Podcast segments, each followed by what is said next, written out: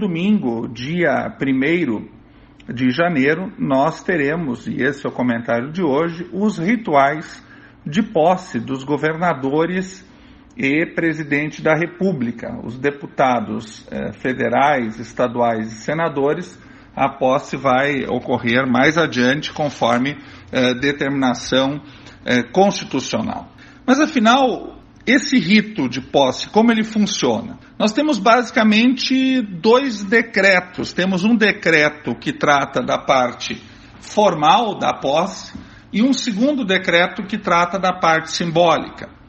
Da parte formal, o decreto foi feito por, eh, pelo presidente Médici em 1972 e trata dos ritos que acontecem até o presidente ser declarado empossado no seu cargo. Começando com um desfile de carro aberto às 14 horas, depois presidente e vice-presidente sobem a rampa do Congresso Nacional, onde são recebidos pelos presidentes de Câmara, Senado, Supremo e Procuradoria-Geral da República. No plenário do Congresso, em sessão presidida pelo presidente do Senado Federal, o presidente Pacheco, ocorre o ato de juramento, o juramento tanto do presidente quanto do vice-presidente. A partir do juramento, assina-se o termo de posse, momento a partir do qual já existe um novo presidente da República e que vai se seguir ao pronunciamento à nação.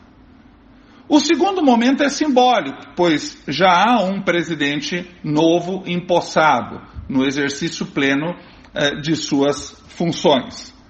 E aí nós temos o rito da chamada passagem de faixa presidencial, que foi uh, editado a partir de um decreto de 1910 pelo então presidente Hermes da Fonseca. Registre-se, essa é a 39 posse de presidente da República que vai ocorrer. Então, Hermes da Fonseca, na época, editou um decreto trazendo esta ideia da uh, passagem de faixa já uh, indicativo de que o atual presidente não deve fazer essa passagem de faixa, mas isso não tem efeito jurídico nenhum, porque o efeito jurídico já se dá a partir da assinatura do termo de posse. Claro que é simbólico, que fica no registro histórico uh, a, a, a passagem de faixa como um símbolo de eh, transferência de poder, de, de, uh, espírito democrático institucional, enfim, há toda uma, uma,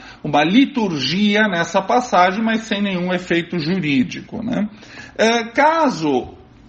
Uh, o vice-presidente da República queira participar da solenidade de passagem de faixa, o, o vice-presidente Mourão, ele poderá fazê-lo. Há essa previsão no decreto uh, do Hermes da Fonseca. Não sei se ele fará, não sei se isso uh, vai acontecer. Nós já tivemos episódios em que não houve a uh, passagem de faixa. Por exemplo, quando Figueiredo se negou a passar faixa para José Sarney e tantas outras situações em que ocorreram impeachment e outras turbulências no nosso país. Mas evidentemente que a passagem de faixa ainda carrega um simbolismo e um respeito é, às instituições. Então, dito isso, eu gostaria de fazer esse é, registro de como funciona a ritualística, dividindo então em duas partes. Uma jurídica, que é o que dá efetivamente a posse, que termina no Congresso Nacional, e outra no plano simbólico,